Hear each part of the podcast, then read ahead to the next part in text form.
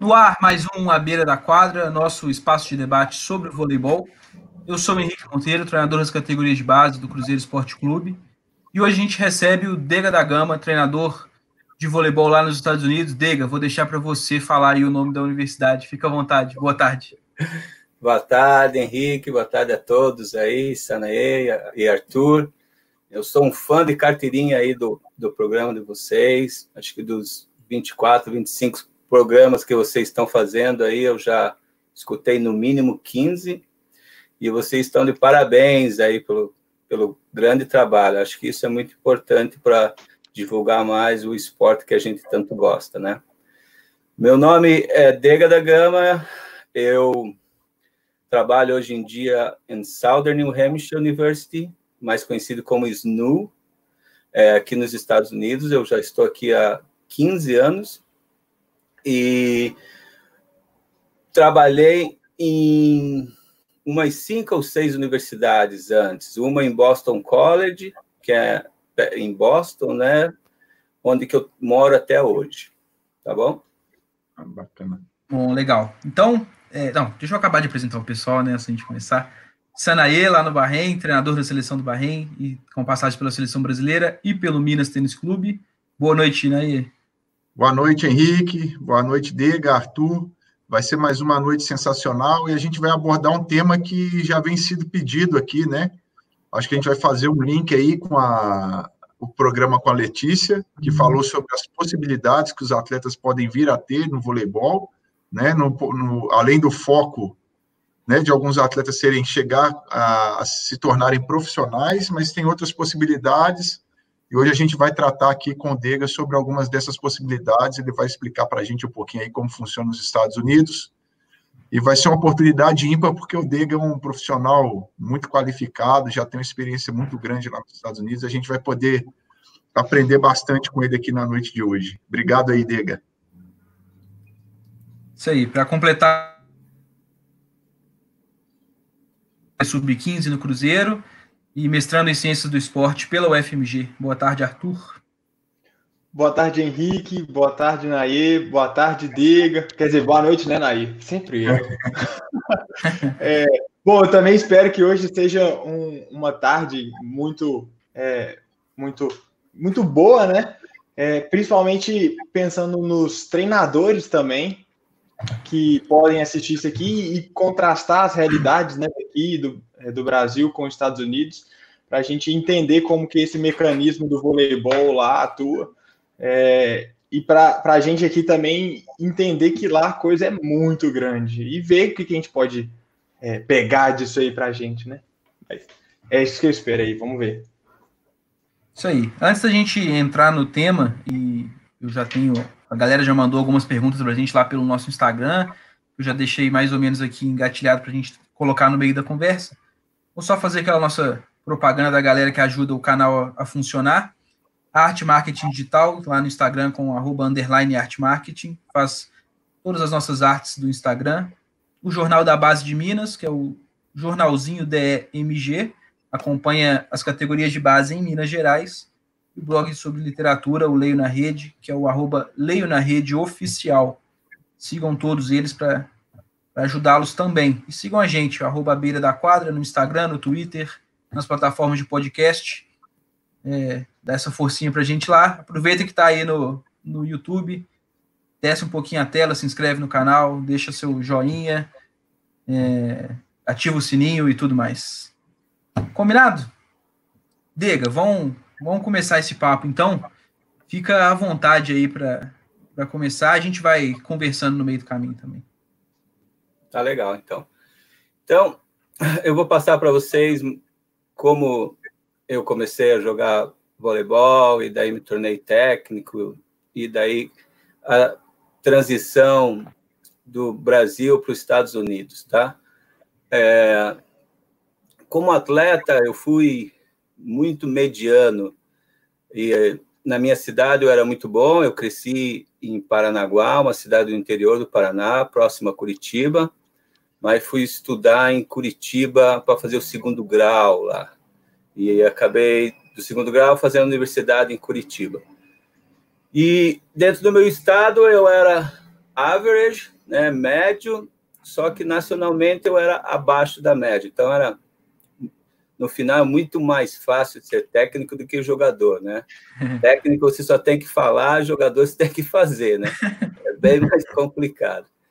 Mas eu comecei a dar treino porque foi foi meio que sem querer.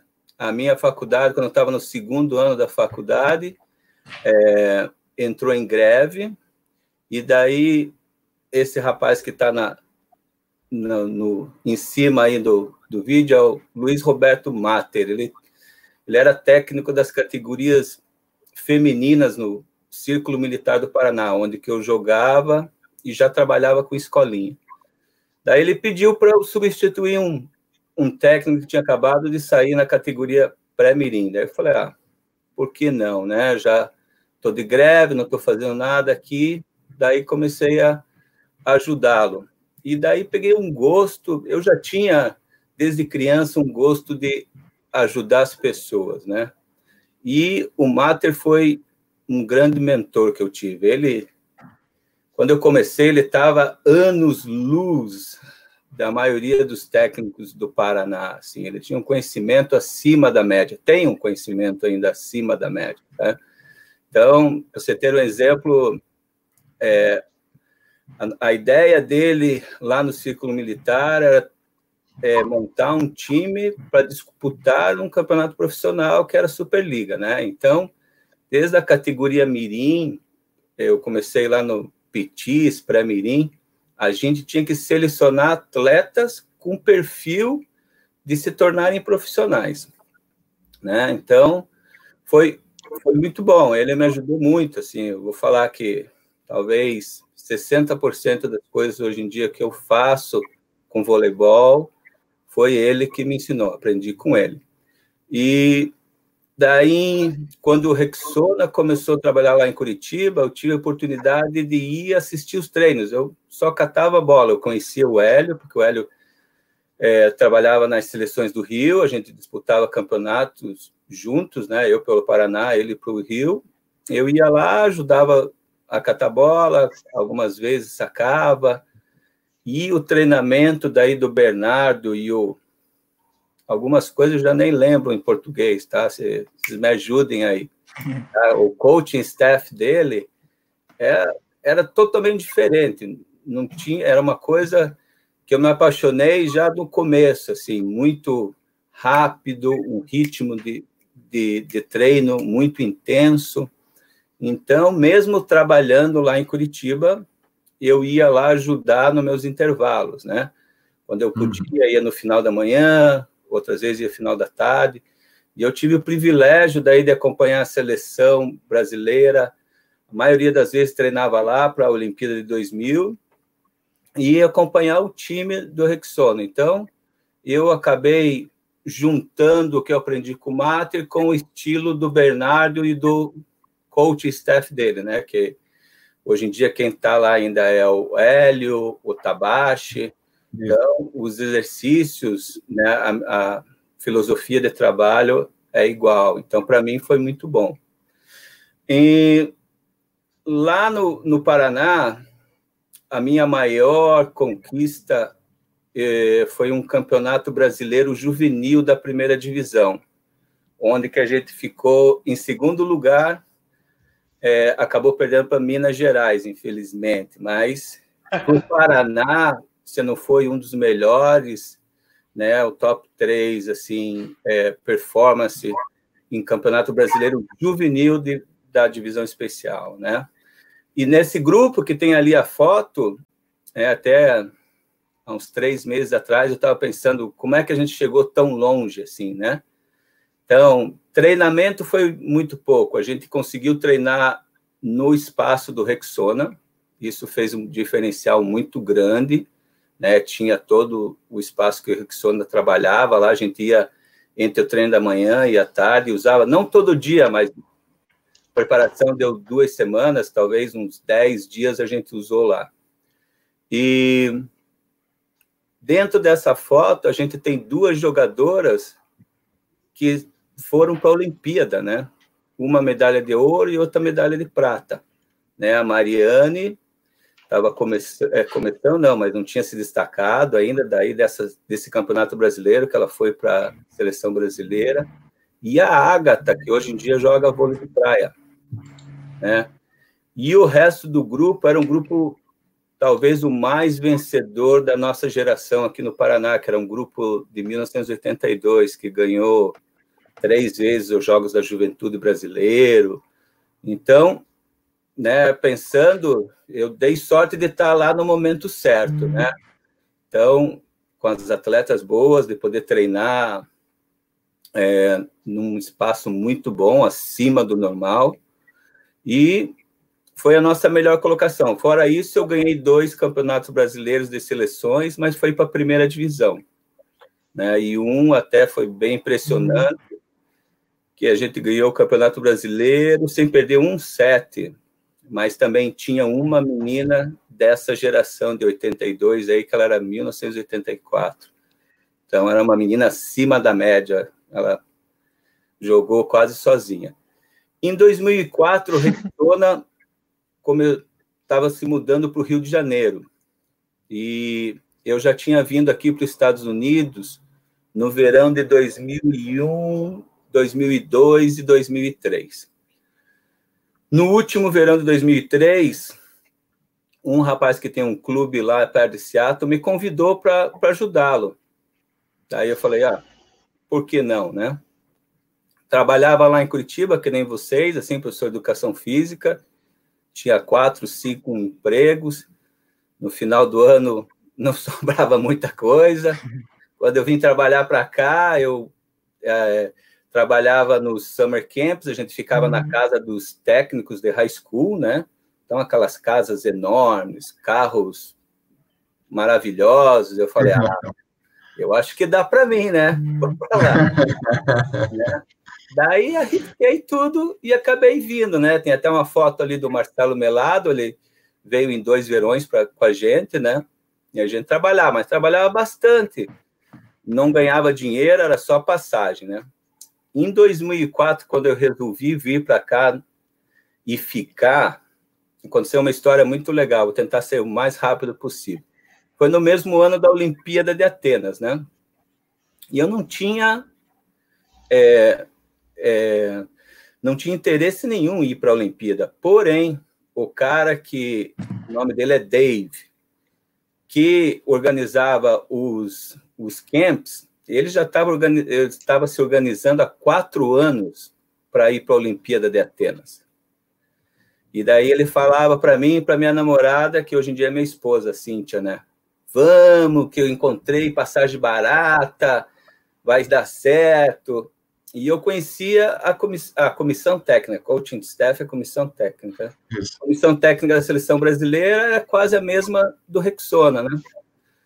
Daí eu falei, ah, e eu não tenho dinheiro, o dinheiro que eu tenho aqui é para dar uma guardada, né? Daí ele falou, não, é o preço igual e tal, vai. Daí eu falei, ah, não, sem condições, é muita loucura. Daí fomos dormir no dia seguinte, antes de tomar café, ele fala, ó, a passagem ainda está no mesmo preço. Vai querer? Aí bateu uma loucura. Falei, ah, compra então, vamos com tudo. A dele organizando não tinha hotel, não tinha ticket, não tinha nada, nada organizado. Mas foi, no final, foi a melhor viagem que eu fiz na minha vida com a minha ela é namorada, esposa, hoje em dia. Final deu tudo certo, consegui ter a chance de assistir dois amigos meus ganharem medalha de ouro, né? Um é o Emanuel na praia e o outro é o, o Giba. E até tem outra história bem legal da, do Giba aí, que um dos, uma pessoa da, da comissão técnica que eu tinha contato, falou para ele, ó, oh, o Dega lá tá, tá sem grana lá, todo o dinheiro que eu tinha eu gastei em ticket, cartão de crédito, tudo. Ele falou, ó, tá, tá meio pesado lá. E o Giba acabou passando para esse menino 300 euros, eu acho que era na época. para dar uma força. Só que ele não passou para mim, passou para o menino e o menino me passou, né? Lá, isso no meio da Olimpíada. E na decisão da Olimpíada, a Robertinha chegou e falou: Ó, oh, Dega, você vai assistir, fica lá em cima filmando os jogos, que numa dessa vai ser alguma coisa especial. Acabou o jogo, você fica filmando, dá um zoom. Aí eu falei: Ah, pode deixar, Robertinha. Acabou o jogo, eu não tinha falado com o Giba, não falava, não tinha esse contato, né? Eu conhecia ele antes, a gente morou um ano junto, né? A gente é bem próximo, assim mas lá na Olimpíada, lá, quase não falava. E acabou o jogo, eu sabia que a esposa dele tinha acabado de ter a primeira, o primeiro bebê, né? E em cima da onde que a gente estava, onde que todos os times filmam, assim, antes, antigamente ficava lá, não sei se hoje em dia fica. É a mesma coisa. É, tinha uma é. câmera grande de televisão, né? Daí acabou o jogo, eu vi ele subindo no meio da multidão, ali no meio dos torcedores e tal. Daí eu falei, pensei que ele ia naquela câmera da televisão, né? Mandar um recado para a esposa, para a filha, alguma coisa, né? Daí, quando ele me viu, ele veio, me deu um abraço, tem umas, umas imagens aí. Daí ele me abraçava forte, assim, nós somos os melhores do mundo, nós conseguimos. Aí eu falava, Giba, obrigado pelos 300 euros.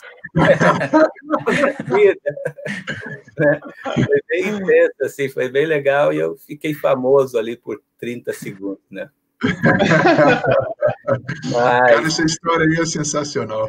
É, não, e eu, eu tenho até que fazer um livro, porque para pagar um preço barato dessa viagem de avião dos Estados Unidos para a Grécia, eu tive que chegar lá uma semana antes e sair uma semana depois, tá? Mas no final, cara, deu tudo certo. Passamos uns perrenguezinhos assim, mas no final deu tudo certo, foi maravilhoso. Maravilha. E de lá, daí eu voltei, trabalhava no clube, a temporada aqui do clube e da high school e college são diferentes, né? Uh, o o clube. Tá, é... Ô, ah. desculpa te interromper. Não, tranquilo. É, é, só porque eu não queria, eu não queria ter cortado a história do Giba, mas é, quando você comentou sobre, sobre o Summer Camps, para quem está assistindo a gente não sabe o que, que é, o que, que é um Summer Camp? Ah, tá, desculpa. Hum. Um Summer Camps é mais ou menos uma clínica de voleibol. Isso é em todos os esportes aqui dos Estados Unidos tem, né? A maioria são de três dias, onde a criança vai no clube ou nas universidades e treina o dia todo.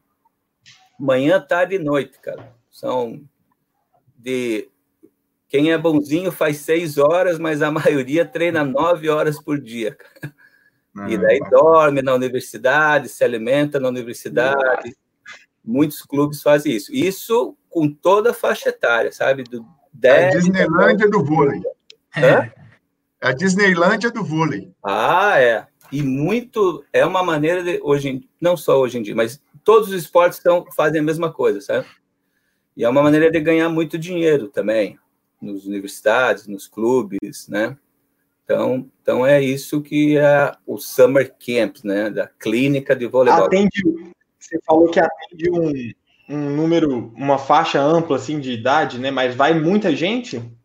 Ah, vai. As, as universidades, assim, que são os top 10. Eu vou chutar, ó. Nessa, nessa foto aqui, ó, eu vou colocar aqui que era Boston College, né? Que é uma universidade muito é, bem conceituada academicamente. É, no último ano, cada campus que a gente fazia, a gente colocava quase 600 crianças a cada três dias.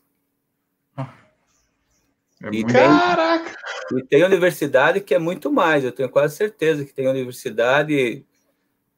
É, a gente era, era bom academicamente, mas atleticamente não era tão bom. Então, as top 5, a Stanford, Texas, é, Nebraska, é um rio de dinheiro.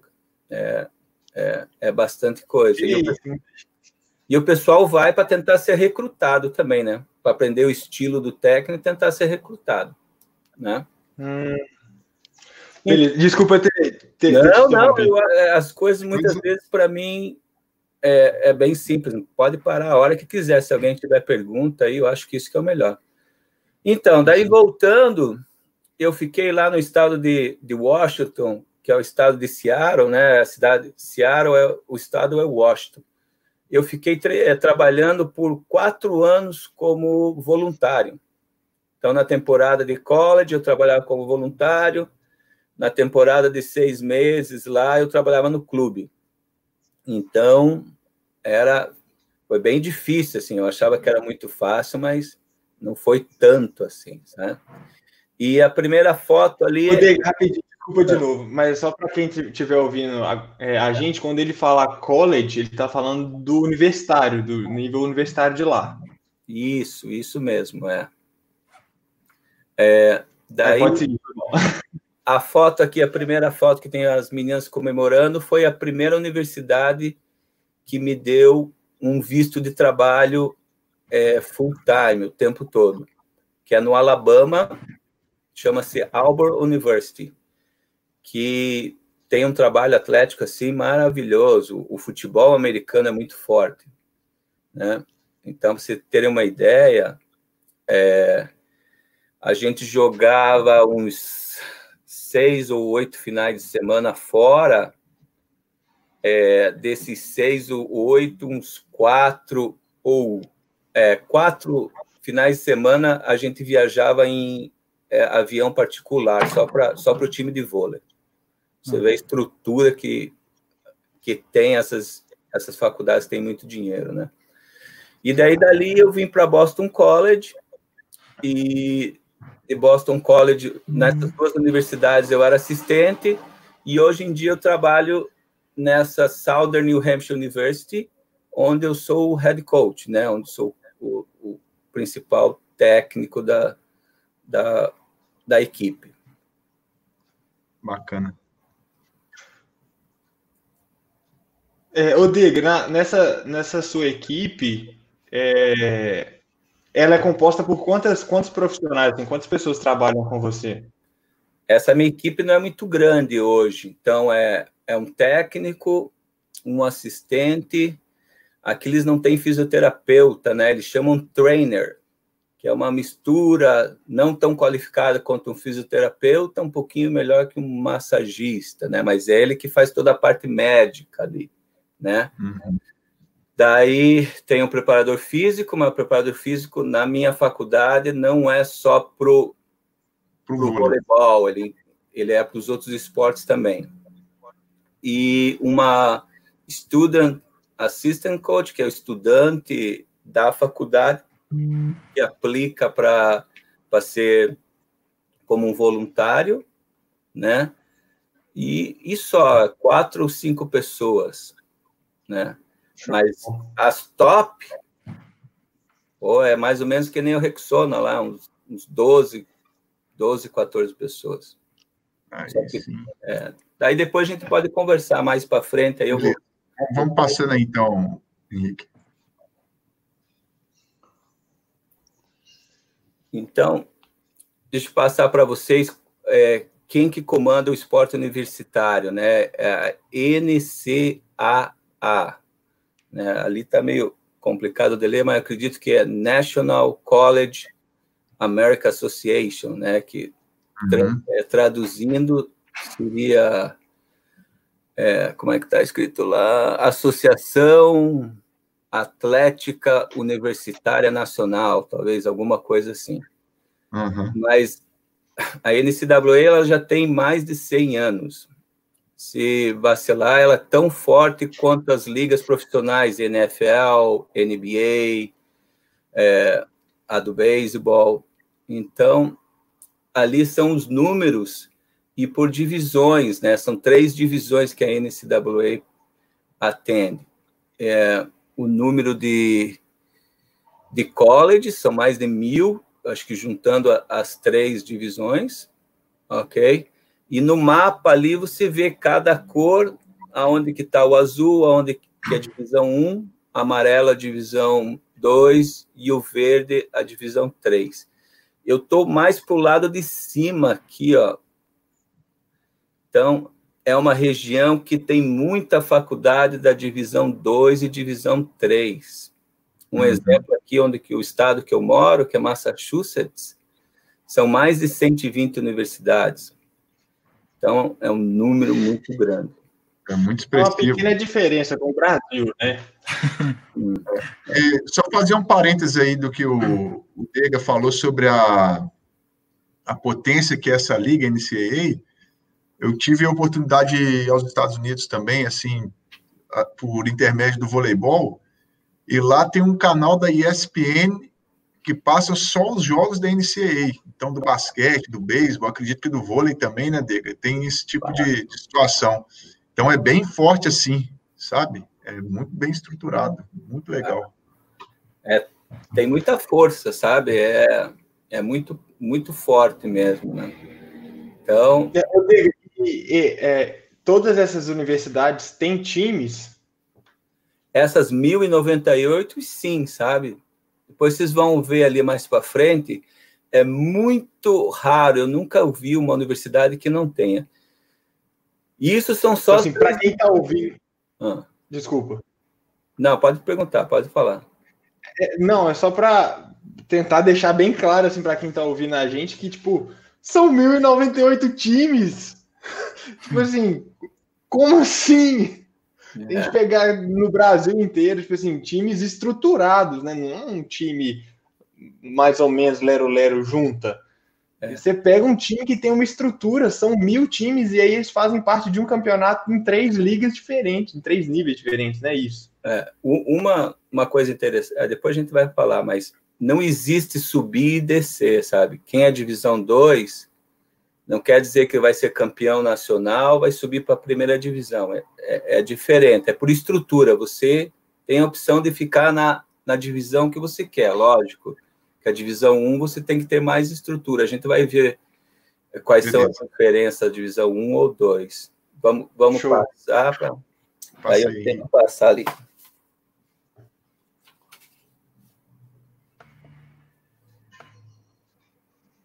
Acho que veio isso uma página em branco aí. Ah, aí. posso tomar.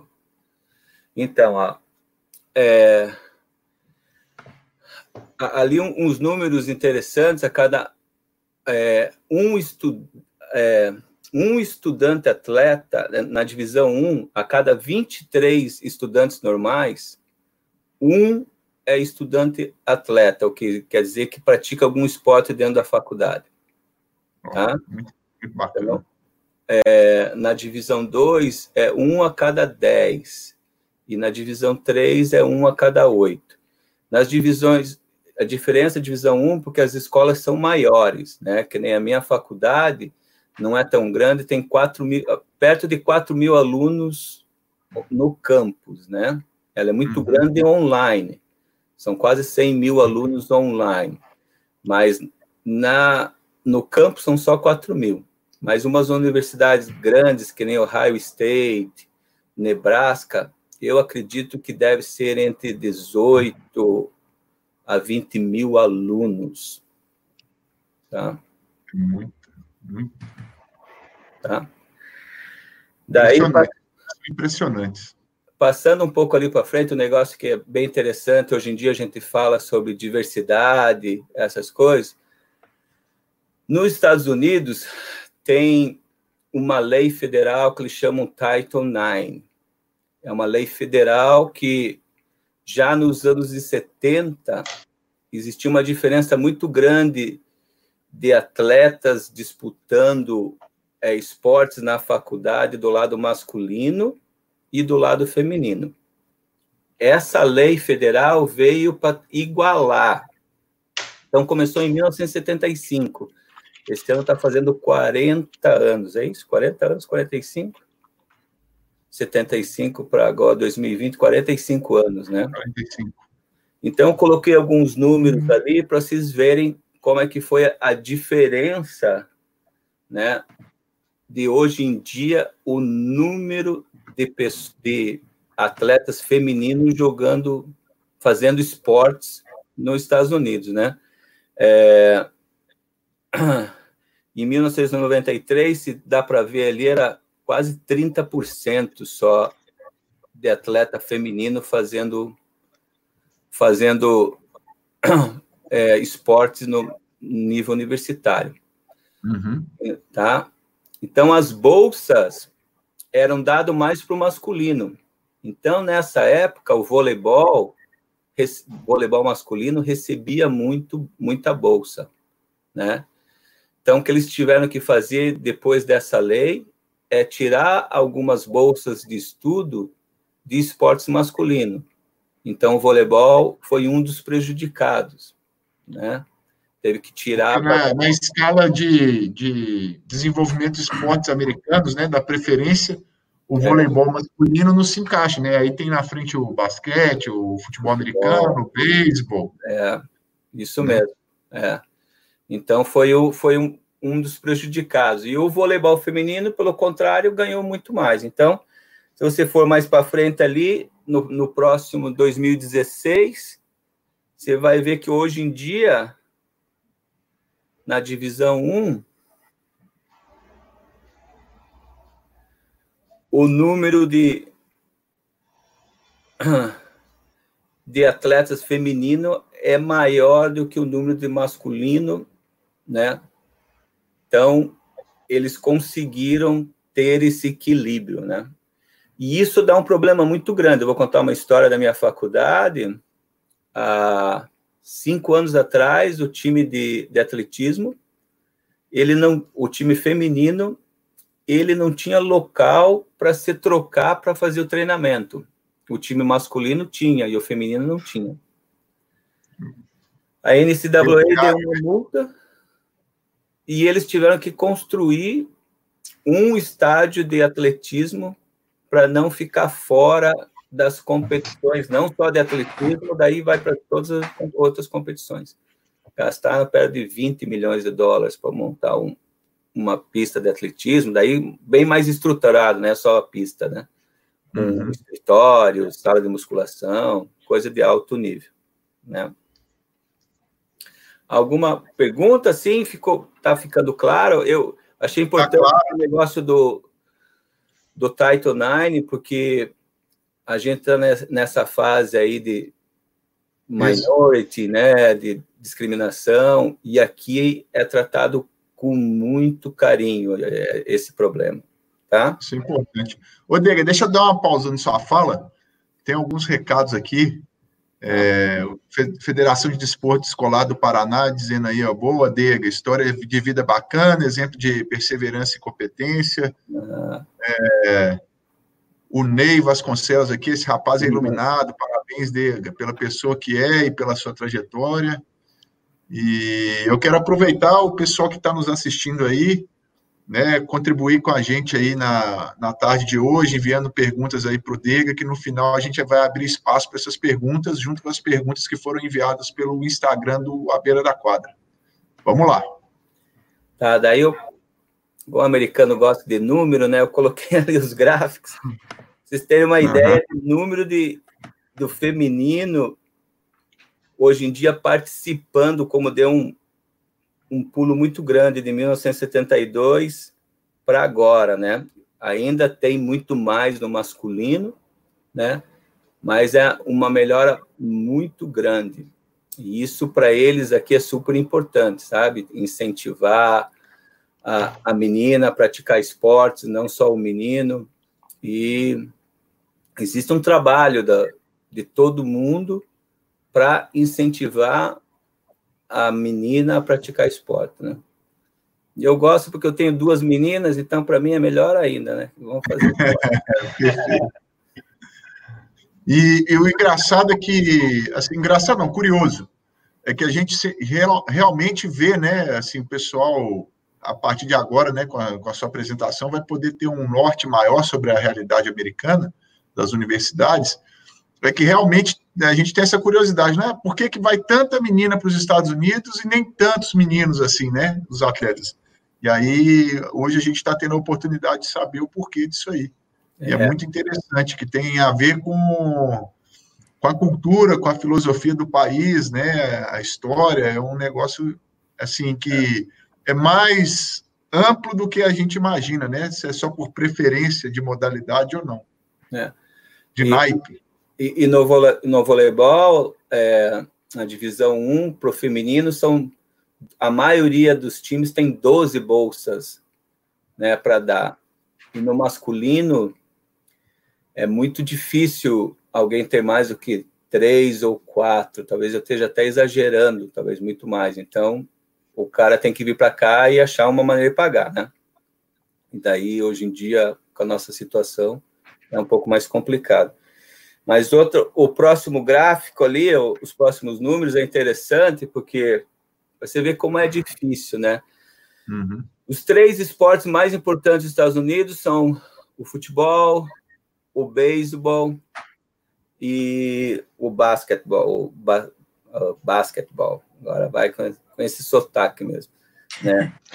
E é, para você ver o número de porcentagem é muito pequeno de pessoas que jogam na universidade e que se tornam profissionais. E esses dados são agora, de 2020, né? Uhum. Então, o futebol, que na minha opinião é o que mais faz dinheiro, assim, é o esporte maior aqui dos Estados Unidos, na minha opinião, é menos de que 2% das pessoas que jogam na universidade que acabam se tornando profissionais, né? E no futebol, eu vou falar que se não é 100%, é 90% dos atletas que se tornam profissionais passaram pelo college. Né? É, basquete já é um, é um pouquinho maior, é um 1.2, é, é menor ainda, né? Porque acho que o número é, é bem maior, mas no basquete ainda tem alguma, eles tentam burlar hoje em dia as regras, né? Em vez de ir para o college, eles vão para a Europa, jogar na Europa e uhum. voltam. E é um esporte muito mais internacional, né? Então, vem muitos atletas da Europa, dos, dos outros países para jogar, né? E o, o beisebol é um pouco diferente porque nem todos os atletas, as regras são bem diferentes do beisebol vão para o college e do college vão para a liga profissional. Tá? Então, é, esse é o caminho para você ver como é difícil, né? Então, esses que, que se tornam profissionais são de um nível muito grande, assim, atleticamente, mentalmente, não é fácil. Odega, e, e dentro aí do voleibol, eu não sei se vai estar na sua apresentação, está contemplando, é a, essa porcentagem de atletas que, que jogam no voleibol feminino nas universidades e depois buscam um caminho para se profissionalizar, já que nos Estados Unidos não tem uma liga profissional ainda. Uhum. Eu não sei o número, né, mas tem aumentado, assim, eu, de, eu deveria ter que dar uma olhada, assim, na US Volleyball, na federação, eles, eu escutei por alguns amigos que hoje em dia é, os Estados Unidos é um dos países que mais manda atletas jogar profissional, né? Uhum. Então, eu não sei. O que eu sei, e eu vou passar ali para frente, é o número de crianças que jogam high school ou clube que, te, que tem a possibilidade Sim. de jogar em college. Né? Beleza. Vamos lá. Então, esses dados aí você também dá para ver o número de, de crianças hoje em dia jogando na high school, né? E tem aumentado gradativamente. Então, isso é um trabalho muito bom. E eu vou falar assim, hoje é, aqui tem uma associação de AVCA, vou colocar mais para frente, uma associação de, de, de coaches de voleibol, é, que ajudem muito, ajudem muito isso, sabe? Eu, eu acho que a Federação Americana tem uma grande parte, tem um outro, uma outra liga que se chama JVA, que é Junior Volleyball Association, que ajudem muito também, mas essa associação de técnicos tem uma, uma força muito grande de colocar todo mundo no mesmo barco e dar uma direção. Tá? Então, até depois de 2016, o técnico da seleção masculina desenvolveu, junto com a IVCA, um projeto para aumentar o número de participantes do masculino, de dinheiro, de bolsa de estudo, de clubes, de high school. e tem crescido muito, sabe? Então é um trabalho uhum. todo. O americano é muito bom nisso de se ajudar e seguir, né? E tem crescido muito, lógico, não é em quatro anos que vai fazer tudo muito rápido, mas o objetivo deles está tá sendo alcançado. Então, isso é muito bom. Né? Então, mais para frente.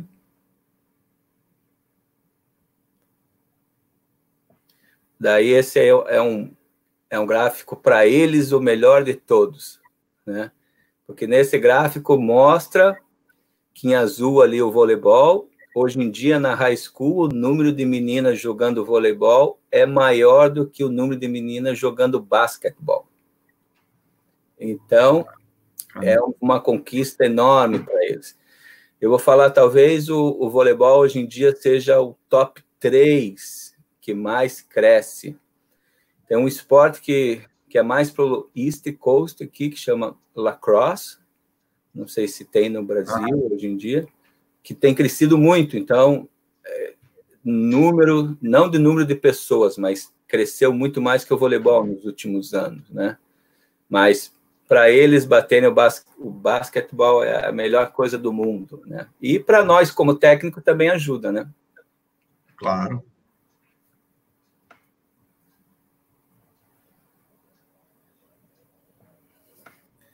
Então, eu vou passar para vocês mais ou menos como que funciona. Isso é uma foto do campeonato nacional de clube que é realizado em Orlando, numa num parque de exposições, eu acho que chamaria assim, né? É, aí eles colocam mais de 140 quadras ao mesmo tempo, né? Chama-se AAU, Nationals AAU. É... Eu tive a oportunidade de, de presenciar esse campeonato, é uma coisa fantástica, é absurda. É, então eles fazem isso em 12 dias, né? É, é um negócio. Eu coloquei, quando eu fui para Minas Gerais dar, dar uma palestra lá, junto com o Matheus e o Guilherme, eu peguei alguns dados lá. A Taça Paraná tinha, se alguém até puder nos ajudar aí, né? Pode falar. Uhum mais ou menos 155 times tem a Taça Paraná. Que Isso, é, um, é por volta disso aí. É um campeonato maravilhoso que o, o Josmar, o Gersinho, o pessoal Isso. lá do, de Curitiba faz. É simplesmente maravilhoso o que eles estão fazendo. É, nesse nacional, vamos ver os números ali, acho que é 2.700 times, é isso que eles falam ali? Isso. Então, juntando, mas é dos 11, 12 anos até os 18, né? Feminino e masculino. Então, esse ano de 2018, 2019, deu até um pouquinho mais, eu acho que foi, né? É, é muita gente, cara. É muita gente. E daí, como técnico de college, a gente vai nesses torneios. E um, esse é o maior de todos, né? A US Volleyball, a, a Federação Americana é, de Voleibol, faz quase na mesma época um torneio é muito grande, eu vou chutar se aí tem 2.700, lá deve ter no mínimo 2.200, porque você tem que classificar para poder ir, sabe? Aí é um pouco mais aberto. É... Mas como técnico, você vai lá e tentar recrutar atleta. Então, você fica o dia todo, né, é, tentando olhar os atletas, fazendo scout, que eles chamam, né? Você vai, uhum. coloca informação.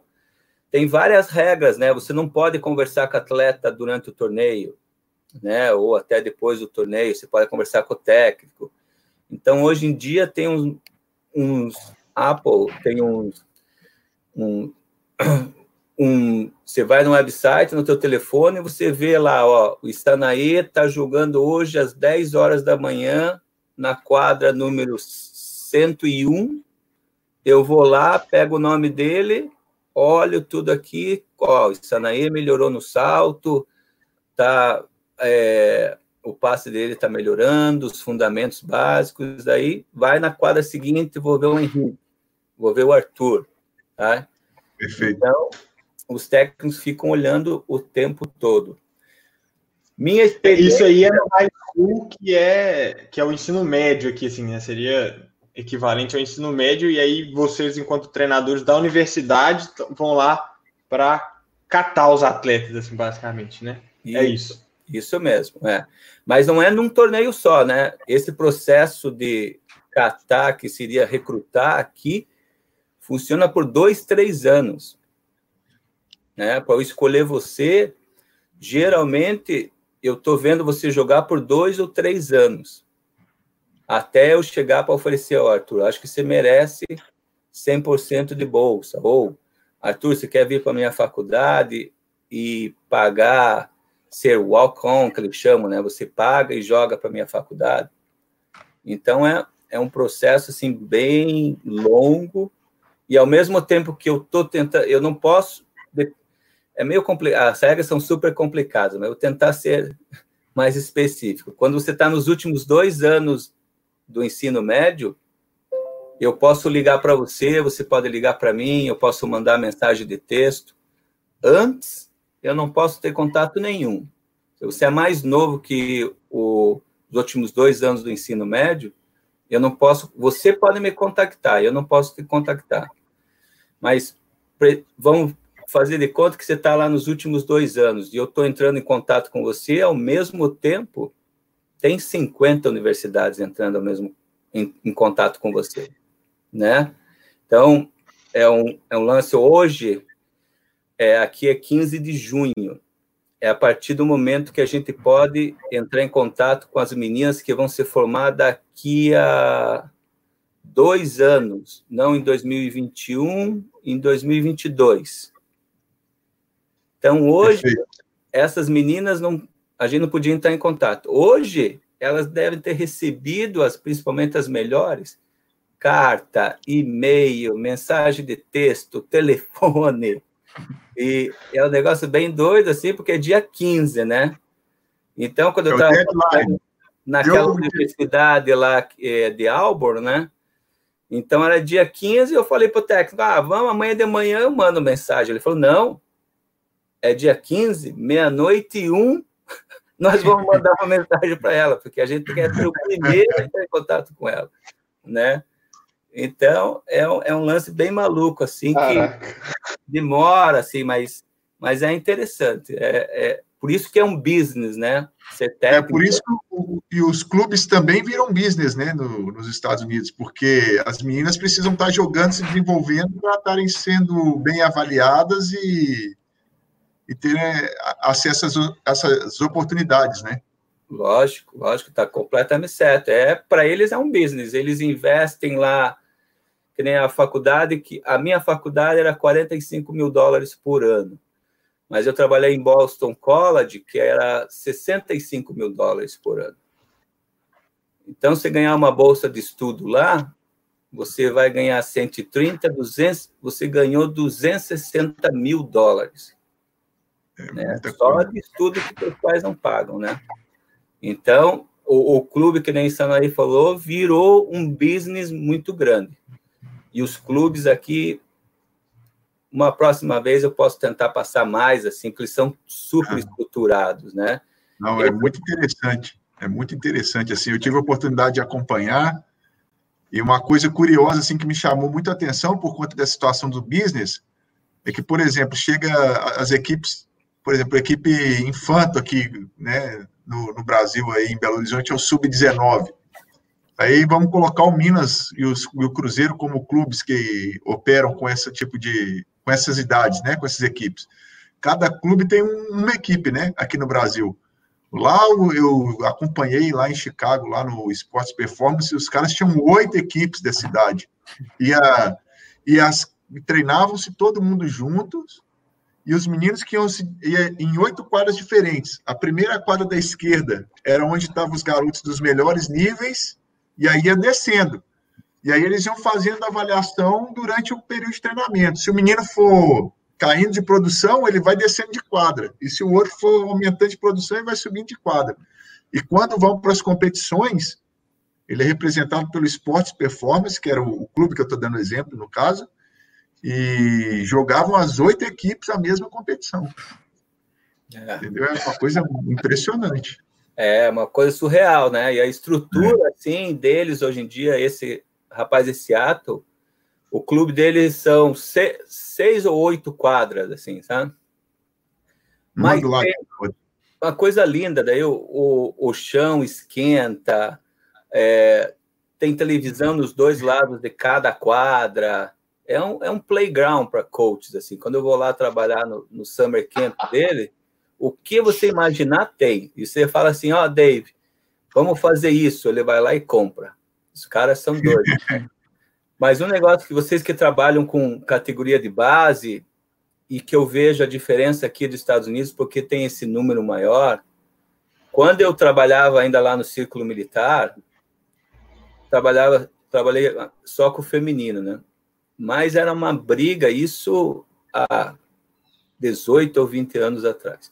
Era uma briga enorme com as meninas acima de 16 anos para continuar treinando né? Porque elas tinham que se dedicar ao estudo para poder entrar na faculdade, né? Então aqui não se afunila tão cedo. Eu acho isso que é grande diferença, sabe? Tem tem tem voleibol, tem espaço para todo mundo. Eu comentei para vocês o número de, de equipes que participam de torneio, mas se cada universidade que você for tem lá o recreativo e eles jogam. Então a menina pode jogar quatro anos aí, pode jogar em clube, não é boa o suficiente para jogar numa universidade, ela vai para a universidade para estudar e tem a condição ainda de jogar, tá? Então acho que isso que é um negócio que a gente tem que pensar como fazer aí no Brasil. Eu não sei a solução, né? Mas eu acho que a gente tem que achar uma maneira de não afunilar tanto minha experiência, se a menina lá em Curitiba não fosse boa o suficiente aos 16 anos, se ela não tivesse já participando de uma seleção brasileira, indo para campeonato sul-americano, ela desistia, sabe? Uhum. Não sei como é que está a situação hoje em dia, né? Então, e eles fazem a mesma coisa com seleção nacional. Seleção nacional aqui tem a seleção A, a1, A2, B1, B2, treina no estado, treina lá em Colorado Spring, vai para torneio só da Norseca aqui. Então, eles continuam, você vai lá jogando, vai jogando. Agora, também não tem. Aqui tudo se paga, né? Você uhum. vai participar dessas seleções, você tem que pagar, né? Não é que nem no uhum. Brasil que a CBV é dia, né? Uhum. né? Então, não é que o sistema aqui vai dar certo no Brasil, é, é, são totalmente diferentes, mas eu acho que tem que achar uma maneira de. Tem algumas ideias que a gente pode procurar desenvolver e adaptar para a nossa cultura e o nosso sistema, né? É. Eu vou dar um exemplo. Naquele time de, de Auburn lá, eu tinha uma menina 6.5, eu não sei se é 1,95, 1,98, Uhum. Né? E longa, bem longa, assim, ela era bem descoordenada, não, fisicamente não era muito forte. Chegou lá, ninguém conhecia, foi só pela altura. Depois de dois anos, ela conseguiu fazer parte de uma seleção americana universitária. Então, não continuou jogando, né? Mas, né? Era uma menina que talvez pegasse, né? Talvez ninguém soubesse e continuasse jogando. Bacana. Rodrigo, é, só fazer um comentário assim em cima do que você trouxe e, te, e fazendo um link também com o que o, o Marcelo trouxe, o Francoviac trouxe da vez que ele conversou com a gente. Ele, ele falou um pouco da França é, e, e o sistema lá, e etc. E uma, uma, uma questão que eu acho que, que me marcou e que trouxe, né, tipo assim, de coincidência com a sua fala de agora, é a oportunidade. Lá ele falou, tipo, você tem vários níveis diferentes e todos eles são níveis competitivos em que, tipo assim, ah, você está na categoria de base, o treinador ele já entende que você não vai para a Liga A1, mas tem condição de você ir para a Liga tal. Então, tipo assim, é, a pessoa ainda continua, continua motivada para treinar, continua motivada para é. continuar no esporte, né? Que é uma, uma, uma característica diferente daqui, que a gente, apesar da gente ter a Superliga A e a Superliga B, Bom, teve a Superliga C, masculina, eu tive a oportunidade de acompanhar com um, um dos times que participou, mas, tipo assim, a, três dias de competição. Mas é uma coisa, tipo assim, é, que talvez esse seja uma característica importante da gente repensar, né? Tipo assim, oportunidade. Mas é, são, são realidades totalmente diferentes, né? E culturas diferentes, só que a gente tem que é, trabalhar. Mas aqui foi trabalhado. Quando eu cheguei, esse número de seleções aí que agora eles têm, ah, eu faço, eu faço parte da, da seleção nacional, né? Que é, é pela região. Que daí o americano vende muito bem, né? Ele fala assim: eu, eu trabalho, eu faço parte da seleção americana. Daí na região Green, é, All Green, alguma coisa assim, que é uma região lá de Seattle, né? Mas ela treina, ela ganha a camisetinha da seleção americana, né? Lógico que tem que pagar, né? Não sei no Brasil se teria condições. Mas isso fomenta muito, né? Quando eu cheguei aqui, as meninas não queriam nem participar dessa dessas, uhum. dessas seleções, sabe? Porque elas queriam ir para o college, para o pessoal ver. Hoje em dia já mudou muito, né? Então, é um trabalho a longo prazo, mas eu, eu acho que as pessoas que estão organizando o voleibol no Brasil, e tem, na minha opinião, não que seja a melhor fase, mas tem que ter esporte nas escolas, né? Tem que ser o esporte colegial tem que ser forte. Lá no em Curitiba a gente foi bem quando o esporte colegial foi bem, os Jogos da Juventude, que trouxe muita menina do interior. Não sei se vocês têm aí em Minas Gerais, mas lá no Paraná, São Paulo, Santa Catarina, os esportes da juventude, os jogos abertos, eles ajudam as pessoas a continuar jogando, sabe? Então isso é importante. Agora não sei como é que está hoje em dia, né? Tá legal? Vamos para o próximo, então, para. É, minha ideia não é que tentar revolucionar o voleibol, abrir alguma coisa. Estou falando o que acontece aqui nos Estados Unidos, né? São duas ligas hoje em dia que tem aqui a nível de base que trabalham. A Federação Americana, né? E essa Junior Volleyball Association, JVA, né? Então, isso começou talvez há uns 10 anos atrás. Os clubes dessa associação, que nem o, o comentou, o Sports Performance, que é em Chicago, é um dos mais fortes, se não for o mais forte de todos. Junto com outros clubes, decidiram montar essa liga porque não estavam contentes como a Federação Americana de, de Voleibol estava tratando dos clubes, né? Agora, aqui nos Estados Unidos, as coisas são muito mais fáceis, né? É, Para montar um clube, você não precisa ter um, é, um clube social, né? Não tem o CRAF, né? Que aí vocês têm, né? Negócio de educação. Uma sede, né? Assim, também. É. Eu posso colocar lá no website, achar um lugar. Lógico, você tem que passar por alguns testes, né? Tem alguns cursos ali. E o, uma preocupação maior deles é com assédio sexual, né? Hoje em dia é, é muito preocupante, então é, é, perigoso. Mas não precisa ser técnico nível 1, nível 2, nível 3, fazer educação física, né? Então, aumenta muito. Não que o eu... treinador é um, um, especialista, né? Vamos dizer assim, o cara é especialista daquele daquele segmento, né? Eles atestam isso para o pro profissional é, através dos cursos, eles atestam isso, que ele é um especialista do voleibol e ele vai é. trabalhar com voleibol. É, é, mas é muito fácil, é negócio de um dia, né? É, é bem tranquilo, né? Então, é, são essas duas ligas. A maioria dos times que jogam na Federação Americana não jogam essa liga, nem todos, mas a maioria.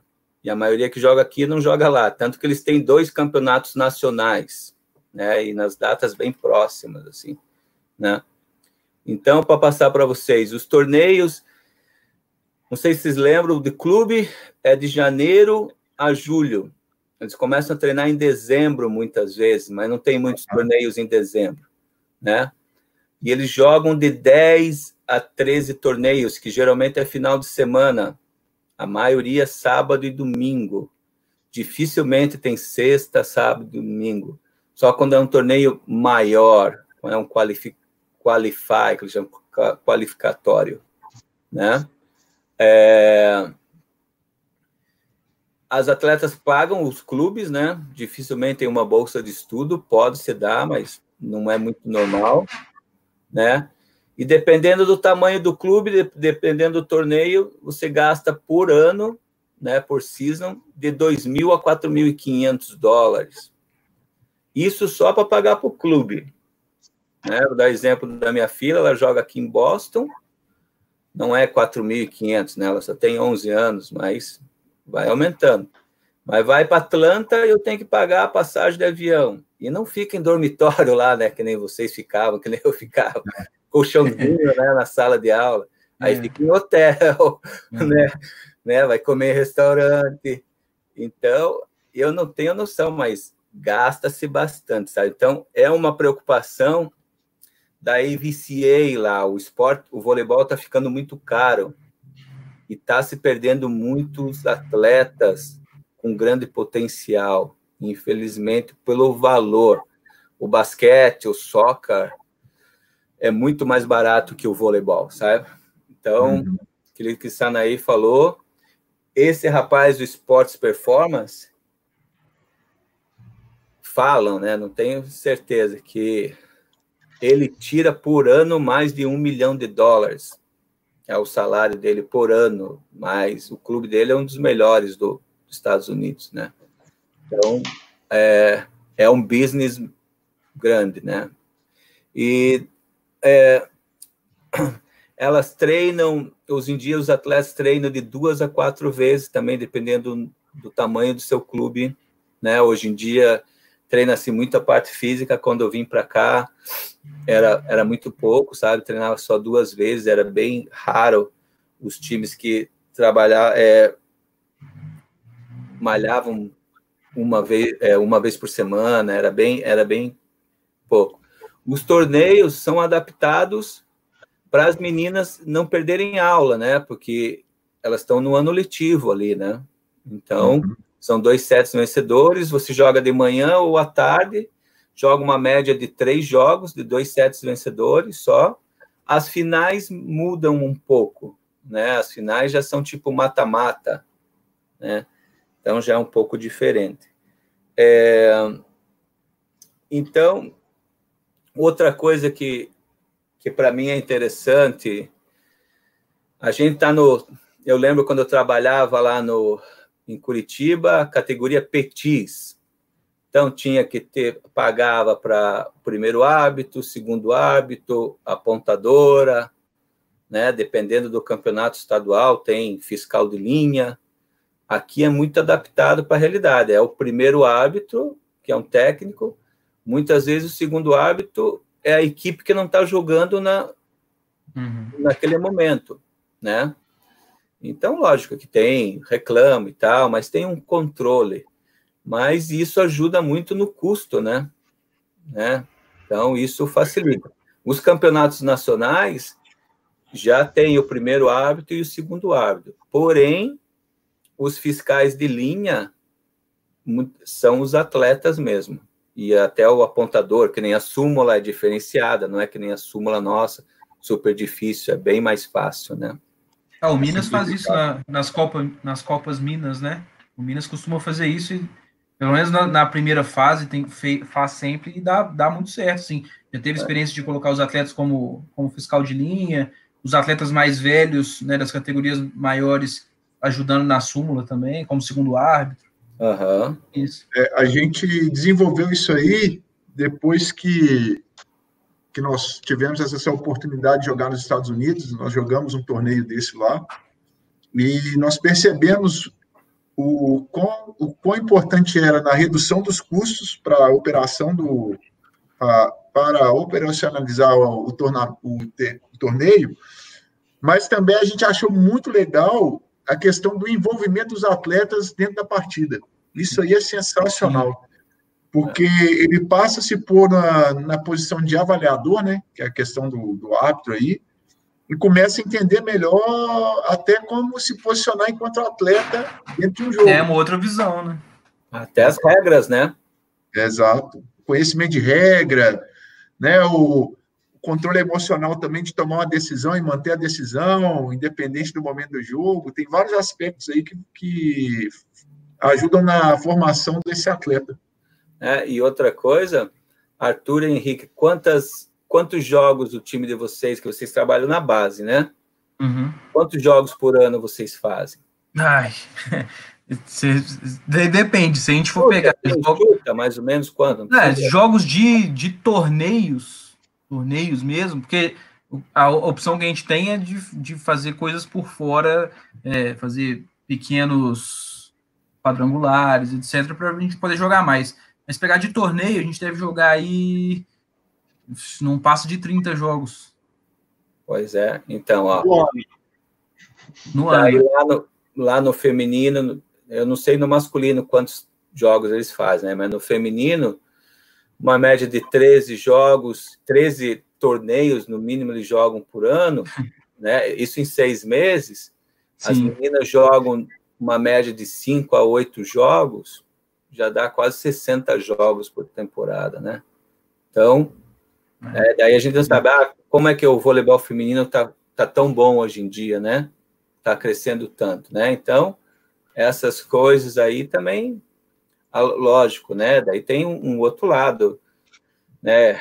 Joga, não aquece, né? Tem muita coisa que, que complica, né? Então, e eu, eu, eu participei de uma reunião da Federação Americana no final do ano, eles também têm, têm muita preocupação, assim, eu vejo um, um grupo lá do, do Paraná de técnicos, é, tem preocupação do sistema de jogo, eles também têm muita preocupação, assim, porque aqui são super competitivos. Tem 12 anos, você vacilar, tem menina sacando viagem aí, uhum. né?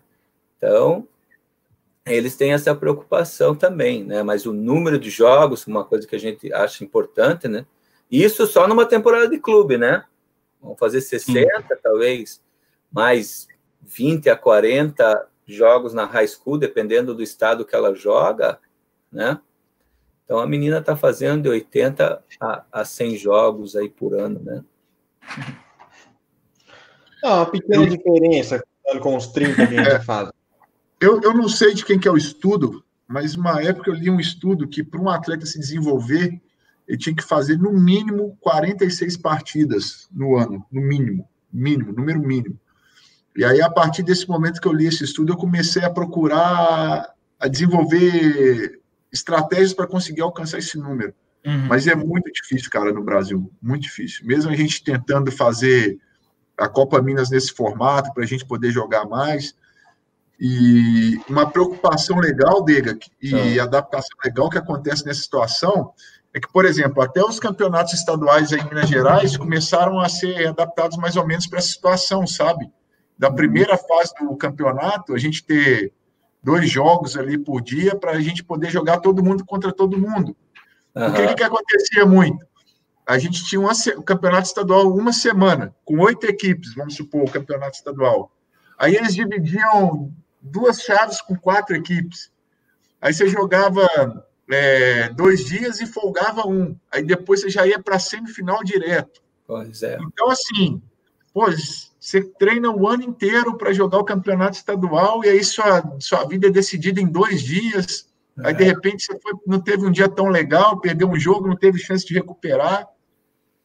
É. Às vezes fica um dia lá parado à toa, só vendo o que está acontecendo, e nesse formato é um formato dinâmico. E uma outra coisa muito legal que esse formato proporciona é que nessas competições longas, por exemplo, eu lembro as, as primeiras edições da Copa Minas nessa situação, alguns treinadores reclamavam: pô, meu time chegou todo quebrado no final da competição, tá todo mundo cansado, nos jogos decisivos os caras estavam mortos. Mas aí também obriga o treinador a desenvolver os outros atletas. Porque se uhum. você faz um trabalho mais global, desenvolvendo os outros atletas, nesses momentos aí você vai colocando todo mundo para jogar ali, fazendo um balanço físico na equipe. E quando você chega na reta final, sua equipe está assim, é. fisicamente bem. Então, se, se a gente pensar no desenvolvimento do voleibol como um todo, esse tipo de situação é muito importante ser desenvolvida. É. Quando eu trabalhei lá no, em Curitiba, é, eu dei a sorte de a gente começou Petis, acho que era 11 para 12, daí tinha pré-mirim, mirim, e eu acho que o Petis e o pré-mirim você tinha que jogar o 6-0. Uhum. E a gente fez um ano lá, talvez não tenha sido o ano todo, mas a gente fez, não que eu fosse super é, smart, né, inteligente e tal, a gente fez lá, era um final de semana, uma quadra, né, tinha seis ou oito times, fazia lá um, um revezamento, às vezes esperava muito, mas depois foi cancelado. Mas eu acho que a gente tem que adaptar a realidade. Petis, para mim, é 12, 13 anos, né? Não precisa fazer a mesma coisa. Depois eu lembro várias vezes, Petis, um campeonato no meio da tarde. Vai lá jogar um, um jogo, dois, não tem ninguém no ginásio, não tem ninguém assistindo, né? É, é, triste até, né? Então acho que tem que tem que adaptar essas coisas para a realidade, né? Do, e outra coisa que eu achei para mim ajudou esse Petis para mim jogava 6-0, então no começo não tinha muito conhecimento como técnico. Uhum. É um sistema muito fácil, né? Eu tenho que ensinar só os fundamentos básicos, né? O atleta é sensacional. É, tinha lá, que nem comentei com vocês, o, Mater, ele já tinha uma visão da gente pegar as meninas grandes para treinar. A gente tinha uma, um grupo lá que tinha quatro ou cinco meninas de 1,84m a 1,86m. Então, é ensinar uhum. essas meninas a levantar, né, a passar, não é fácil, né? Não, é não é fácil. Existe trabalho. É. Um, só lembrando outra situação, a Taça Paraná também adaptou a esse sistema, hein, Dega? Uhum. De jogar dessa forma. Cara, é muito legal. O, o Vinícius, acho que teve aqui Codê, uns dois anos. Existiu Isso. uma pressão para mudar, né? Mas hoje em dia ele comentou que é bem aceito. é muito mais fácil, né? Ah, cara, ó, uhum. pensa para você ver quantas equipes vendem rifa o ano inteiro para ir jogar a Taça Paraná. Cara, é, é. é, um investimento muito alto. E aí você vai é, para a Taça Paraná, joga pouco, e aí tem aquele atleta que, pô, pagou igual todo mundo, quer jogar um pouco também, né? Você tem que proporcionar experiência para os atletas de uma forma geral. Hum, aí, é. nesse formato de dois jogos, no mínimo dois jogos por dia, cara, o treinador acaba que tem que colocar a turma toda para jogar ali, entendeu? Porque senão não, não consegue chegar bem na reta final da competição. É. Né? Aí é muito legal, cara. E as equipes, às vezes, se sentem até mais motivadas, né, os meninos que são envolvidos nessas ações para para alavancar dinheiro para ir para a Taça Paraná, eles se sentem mais motivados porque eles sabem que eles vão para lá e vão jogar um monte de jogo, né? É. Isso aí é muito legal. É, dá chance para todo mundo, né? Não sabe lá. É. Pode o grandão, às vezes, a jogar, né? Exato.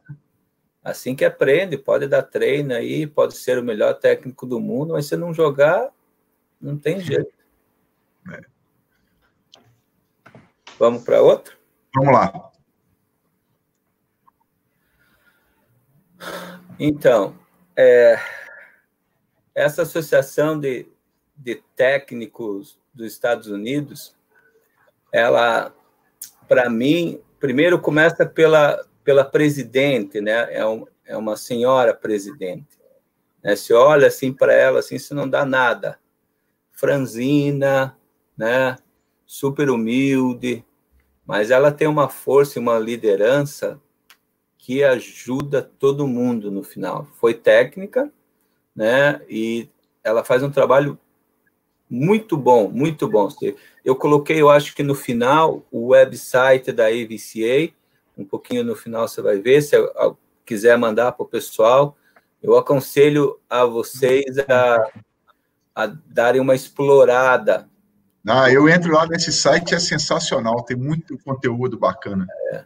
Então, e é uma pessoa, sabe, é uma coisa que eu acho que o Bernardo é diferenciado, assim, ela é a mesma coisa. Então, ela é presidente, ela encontrou você uma vez, na segunda vez ela já te chama pelo nome, né? Então, é, sensacional, assim, a, a pessoa, é, e ela faz um trabalho muito bom. Então, é um website que é o objetivo é educacional, de ter vídeo, de ter apostila, ensina você como você tem que fazer um, me ajudem um job interview, né, para ser assistente, o que, que você passa, é bem legal. E eles têm esse convention, é, a, chama as finais do college feminino, geralmente é nas duas primeiras semanas de dezembro, tá? Então, é, nesses dias, então a final é quinta e sábado. Na terça-feira, antes da semifinal, semifinal é quinta, tem dois jogos, a final no sábado. Na terça-feira, antes desse dessa semifinal, tem essa convenção.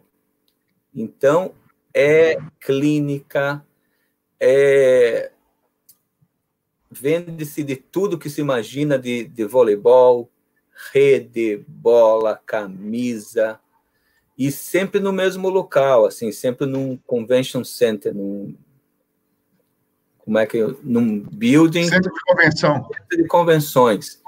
né? E é legal. Daí ele, o que, que eles fazem? Só para uma clínica hoje em dia ela traz muito técnico internacional. O técnico da seleção turca lá, que é um italiano, ele veio nos últimos dois anos para dar clínica. É, os técnicos das seleções nacionais, eles dão uma apresentação do que estão fazendo durante a temporada inteira, como que, qual foi o objetivo deles. É, os quatro finalistas dão uma clínica também, é bem legal. Tem a semifinal, Daí os ganhadores no dia seguinte da semifinal têm uma uma clínica e eles falam qual foi a estratégia deles para ganhar aquele jogo, sabe? Então uma troca maravilhosa. Toda hora que eu vou eu fico super excitado, sabe? Então é, é, é muito muito legal assim do que eles fazem. Hoje em dia eu eu olhei lá parece que lógico que você tem que ser cadastrado para ser parte dessa associação, né? Eles têm mais de 6 mil coaches associados, né? Nesse convention aí, o número de pessoas chega a quase 3 mil pessoas participando ao, ao mesmo tempo. Então, é um negócio bem legal, assim. Custa um pouco, muitas universidades, as grandes, pagam para os técnicos irem, sabe? Eles chamam personal development, né? Algumas a minha faculdade hoje em dia paga cada dois anos, né? Mas eu junto, dou umas clínicas ali, umas private lessons para juntar um dinheirinho para poder ir. Porque daí também é networking, você conversa com as pessoas, né? É um negócio sensacional. E eu falei para meus amigos hoje em dia, que estão aí no Brasil, né? na época, o Rubinho, o próprio Bernardo, é, são coisas que quem trabalha na CBV lá podia pegar as finais de uma Superliga masculina e tentar fazer, né? Lógico, não é tão fácil, mas é uma maneira boa, né, de, de ter, e eu acho super importante, sabe? Esse Muito ano bem.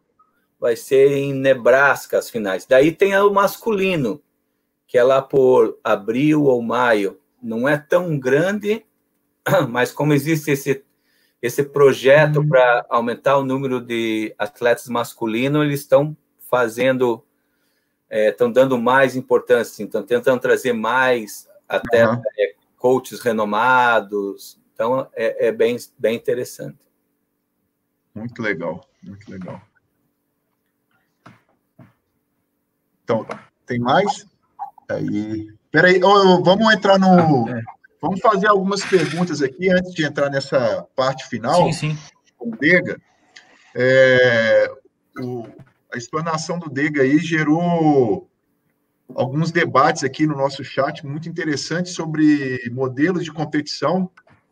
E eu vou colocar aqui algumas falas para a gente fazer algum comentário, achar até na visão do Dega aí. Está é, tá aqui o Alexandre Aparecido, dizendo que no triângulo regional é feito em circuitos, ou seja, em cada fim de circuito, né, são mínimo, no mínimo três jogos em cada cidade, e ele acha esse formato interessante. Eu achei esse comentário aí bem legal. É, já é uma é, discussão. Alexandre lá de, de Uberaba. Já é uma situação que a gente está pensando aí em formatos para poder se jogar mais, né? A outra, é, o Magu, que é o treinador da, das seleções, da seleção infanto juvenil, colocou aí que é, lá em Curitiba, né, faziam festivais com regras de substituição do primeiro para o segundo set. É. Eu acredito que no estado de Minas Gerais ainda existem, existe essa regra. Né? Eu acho que são nove jogadores que têm que jogar um set inteiro, não é isso? É. Até, o, até o sub-17 essa regra acontece ainda. Isso. Do sub-19 para frente aí é, é, é livre. Isso. Aí o Magu ainda complementa que no Chile os treinadores têm ótimas ideias com regras adaptadas, é muito bacana, com a preocupação do desenvolvimento do atleta. Depois a gente vai tentar trazer o Magu aqui, já aproveitar que ele está aí, fazer o convite, e aí ele pode falar um pouquinho mais para a gente. Né? E eu vejo que é uma tendência, né, Dega? Assim, pô, a gente não precisa inventar a roda, né? A roda já está aí. A gente tem que adaptar o uso da roda à nossa realidade, né? Porque muitas das ações que você colocou para a gente que são realizadas nos Estados Unidos, de repente, de acordo com a nossa realidade, elas podem ser adaptadas, né? Depende de interesse institucional aí também, de quem está promovendo o voleibol, né? Eu acho que são essas situações aí. É, eu acho. Oh, desculpa. Eu acho super importante isso e os técnicos, né, é, tentarem convencer a, a federação, né, ou, ou os jogos escolares para fazer alguma coisa diferente, né? Eu acho que isso é super importante. Uma das coisas que eu que eu saí do Brasil para tentar a sorte por aqui, é, quando eu comentei lá do, do Mater, uhum. os mesmos problemas que ele tinha, que ele reclamava, e ele é tipo duas gerações de técnico na minha frente. Eu estava uhum. enfrentando quando comecei, sabe? Então, acho que tem, tem que tentar fazer alguma coisa diferente, né? Uhum. E, lógico, aqui nos Estados Unidos é tudo também um negócio de business, né? Um negócio que, que gera dinheiro, mas tem que achar uma maneira, principalmente que eu tenho assistido lives aí, muita gente reclama, até o próprio Magu, né? Hoje em dia, né, a gente não tem a capacidade financeira que tinha talvez há 10 anos atrás de uma seleção brasileira de uhum. fazer vários jogos. Então tem que achar umas outras alternativas, né? A gente não pode tem que buscar só, solução. É, buscar ir lá no torneio e achar, ó, federação só, só monta a tabela. Não é essa a ideia, né? Exato. Tem, tem, que, tem que tentar alguma coisa e tentar. Se não funcionar, volta, né? Isso. Volta. Deixar um, um, recadinho do Juba aí, ó, passando aí. Deixa, não, parabéns não, dele, um dos profissionais mais preparados da sua geração. E eu vou jogar na tela aqui agora uma pergunta do Ricardo, que fez a pergunta aí. É, com essa equipe universitária, né, no caso a sua equipe, quantos jogos você faz em média por temporada? Tá.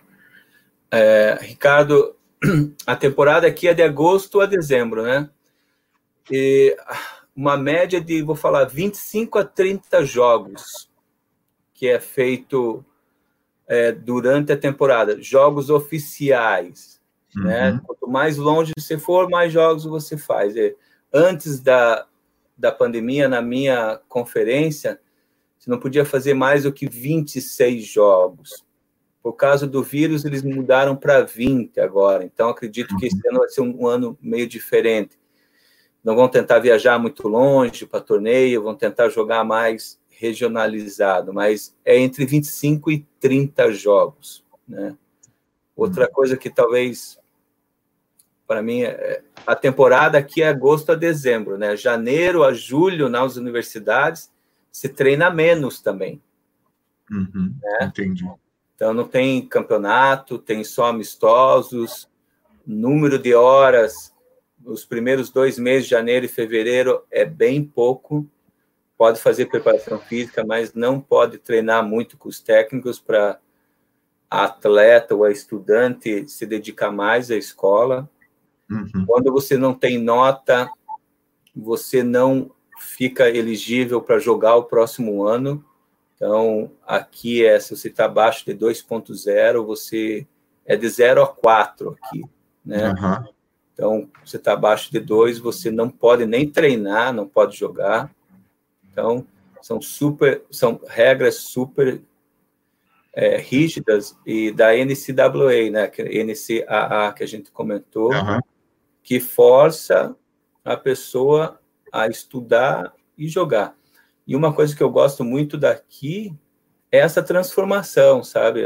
As atletas chegam né, com 17 para 18 anos, saem da, saem da escola com 21, 22 ou talvez 23 anos, e é uma mudança enorme, assim, chegam como moças, né, e saem como uhum. mulheres, com emprego, isso é, isso é muito legal, sabe? É, isso é uma das coisas que eu mais gosto hoje em dia de trabalhar aqui, é poder ajudar essa transformação das atletas, né?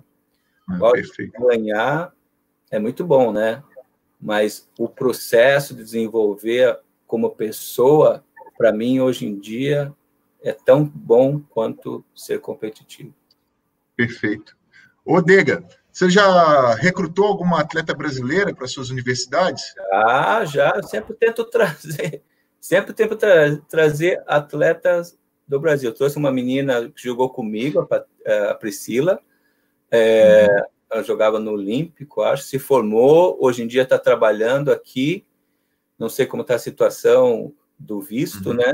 Mas eu sempre uhum. tento trazer atletas brasileiras. Hoje em dia está um pouco mais difícil, porque é, o nível do, do, do, voleibol feminino americano aumentou muito, né? Uhum. Então, é, é, um pouco mais difícil, mas eu tenho uma atleta de São Paulo que está na minha equipe, que foi super bem, é, uhum. de São Paulo, Juliana Passini. É, eu sempre, quando trabalhava em outras faculdades, eu tentava trazer, mas como era assistente, Uhum. Às vezes eu ficava com um pouco de receio de trazer um atleta, sabe? Porque o técnico aqui, se traz atleta internacional, é para resolver, né? Uhum. É uma pressão braba. e, e, e, é um negócio diferente aqui, sabe? Que nem eu queria comentar para vocês, vocês que gostam, hoje em dia, as melhores times uhum. estão trazendo, eles estão olhando mais para a parte física. Eles acreditam que trazendo pessoa alta, forte, rápida, no final de quatro anos, essa menina, eles vão ensinar a jogar vôlei, né? Uhum. Então, o vôlei americano é muito para esse lado físico ainda, sabe? Não uhum. nem todas as faculdades, mas a grande maioria.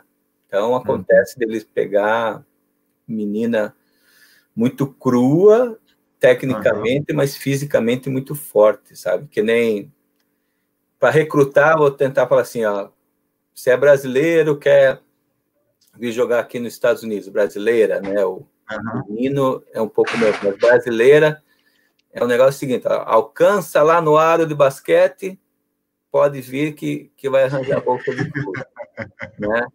Então, é o único teste. Então, tem aqui, às vezes as meninas mandam o vídeo, né, para você assistir, e eu já peguei uhum. uns dois ou três meninas assim, que daí fica todo mundo em volta, que nem filme, né, batendo palma, vibrando, a menina vai lá, tuc, toca no ar de, de, de basquete.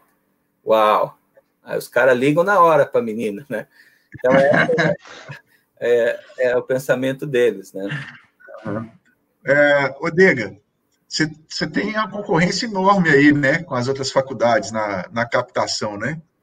Quais são as estratégias criativas que você usa assim para tentar captar da melhor forma possível? Né? O brasileiro é sempre muito criativo. Ah, o que, que você usa aí? Eu não tento fazer nenhuma mágica, né? O meu, eu já trabalhei com técnicos que os caras eram vendedor de carro usado, sabe? Nossa, eu, eu não sou muito bom com isso. Eu, para mim é, é ser honesto, né? Eu tenho uma filosofia de trabalho na minha faculdade, são são três coisas. Você vai vir para cá, você vai se formar no, nos quatro anos, né? A gente vai tirar o máximo de você para que você acabe com o melhor GPA, talvez seja a média de. Isso. Né, média. A gente vai trabalhar junto para que você saia daqui com um emprego. Né? Não depois que acabar você vai procurar emprego. Não. A gente vai trabalhar junto cada ano, vai fazer teu resume, vai trabalhar para você saber como se portar para fazer entrevista.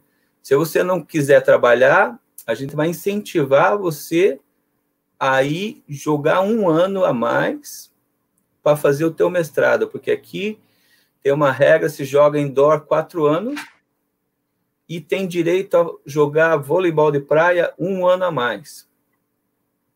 Então vai uhum. esse ano, joga o voleibol de praia, não é fácil, né? Que tem o vôlei de praia aumentou uhum. muito aqui. Tá muito parecido que nem o Brasil, assim. Hoje em dia as meninas saem da, da praia e vão direto para o college, no, é, uhum. jogar só na beach voleibol, sabe? Não é aquela que saía do indoor, que não dava muito certo e ia para a praia, tá? E tem oportunidade que nem na, na Inglaterra, pode se fazer, jogar lá um ano, fazer o mestrado, não tem tanta grana quanto nos Estados Unidos para dar bolsa de estudo, mas acredite se quiser, o mestrado lá sai mais barato do que aqui nos Estados Unidos. Né? E com universidades tão boas quanto as que tem aqui, sabe? Então, hum. daí eu tento incentivar a americana, né? Imagine você morar um ano na Europa, que é uma experiência é. super legal para elas, né? Sim. Muitas não saem daqui. Então, são essas coisas, né? Daí o clima, ambiente, né? Ela, geralmente a pessoa vem, ela fica no, na tua faculdade, né? O uhum. treinamento é diferente da maioria das pessoas, né? É um treinamento que nem hoje em dia muitas coisas que eu faço eu aprendi lá com o Bernardo, com o Mater, com o Bernardo é um é um pace ali mais uhum. rápido, de muito contato com bola, né? Uhum. Mas eu não sou aquele cara que, que fala, ah, vem aqui todo dia, é sol, calor. Tem americano que tem lábia também, então, né? Não é só brasileiro, né? Os caras vendem até a mãe. é mas é, é, é uma estratégia, é uma... Ser recrutador é super importante aqui. É uma, um skill, não sei, aí como fala no Brasil, habilidade, uma habilidade que é super importante para o técnico de college, sabe? E a gente sabe, né? Todo mundo aqui é técnico, a gente é, é muito melhor em volta de jogadores melhores, né? Exato. Jogador mais ou menos é, tem que ser muito bom, né? né? Ô, Dega, é, a gente abriu a caixinha de pergunta lá no nosso Instagram e teve uma pergunta que veio é, mais de uma vez, inclusive, de outros treinadores, querendo saber: ah, eu sou um treinador e eu quero trabalhar nos Estados Unidos, como é que eu faço? Ó, tem que aprender inglês primeiro. É. Senão vai ser a desculpa que as pessoas vão dar para não te dar um emprego bom. Tá? Não venha ainda mais agora com essa liderança que tem aqui, não venha se aventurar assim sem, sem visto, essas coisas. É, lá na AVCA, eles têm é, um espaço para você aplicar e quando abre lugar, você vai lá e aplica. O, geralmente os espaços aqui para o feminino eles abrem no final da temporada, começo de dezembro até maio. Mas hoje em dia, que nem agora, a gente está super tarde, né? Tem três ou quatro é, jobs aí, tem empregos abertos, né? Então vai lá, faz o resumê, mas tem que falar tão bem quanto o americano, senão uhum. eles vão dar desculpa. Eu acredito que a maioria dos técnicos brasileiros tem um know-how talvez melhor do que o Brasil, do que o americano. Vai ter que se adaptar à cultura, é uma cultura totalmente diferente, né? Eu hoje em dia ainda tenho um grande problema. Nossa temporada é quatro, cinco meses. Eu tenho três semanas para treinar o time para fazer o, o, primeiro torneio, né? Que já está valendo para o ranking.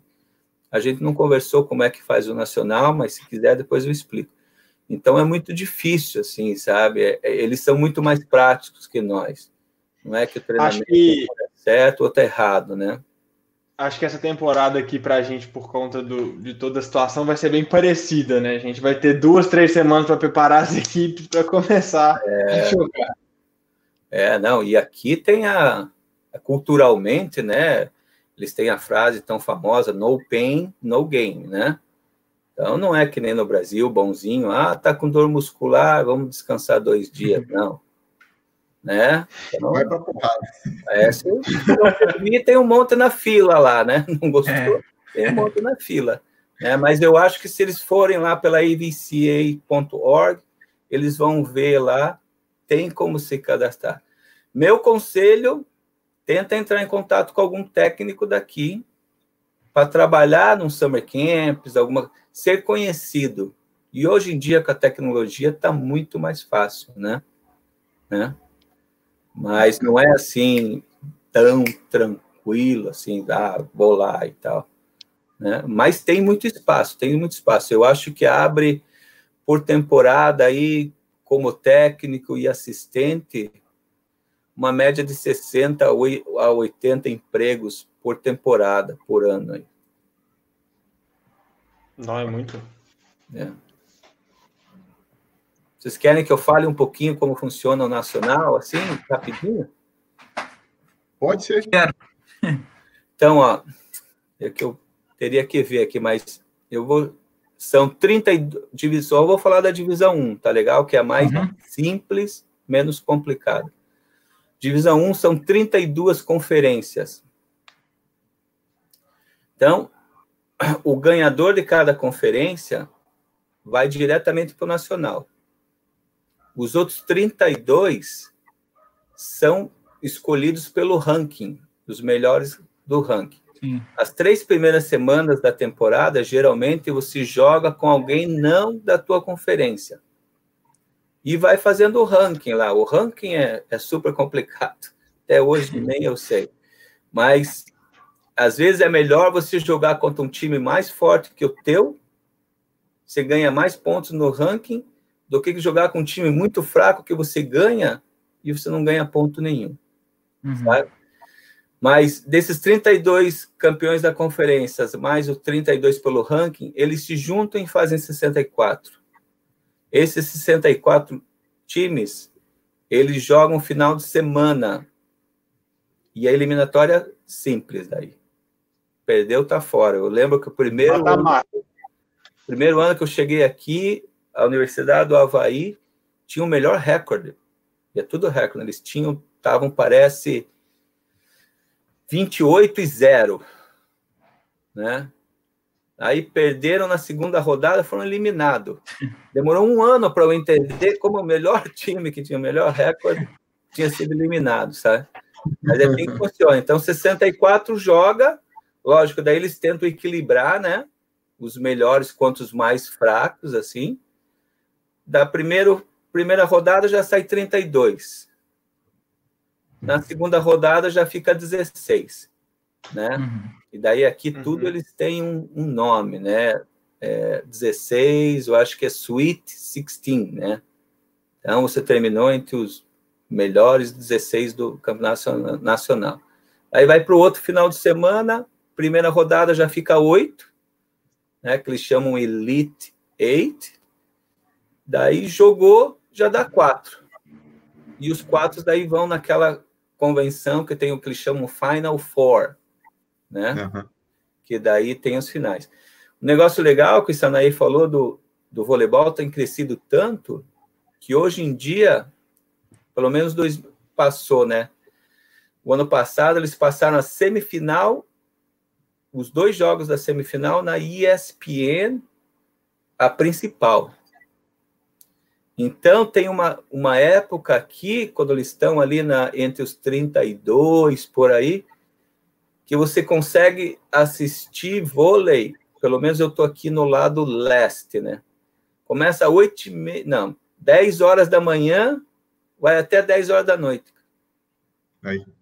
Não é daí na, na principal, né? Mas tem lá ESPNU, ESPN2, ESPN3. Então, isso foi um step muito grande, sabe, para o voleibol dos Estados Unidos, né? E hoje em dia muita gente está assistindo. E os ginásios cheios, sabe? Ginásios cheios, principalmente, vou falar hoje, os 15 ou 20 melhores times sempre estão com ginásios cheios. Muito legal. Muito massa. Eu, Arthur e Naís, tem mais alguma pergunta ou podemos ir para os livros? Cara, podemos para os livros. Estou bem, bem satisfeito. Então, vamos para os livros. Deixa eu abrir aqui. Opa!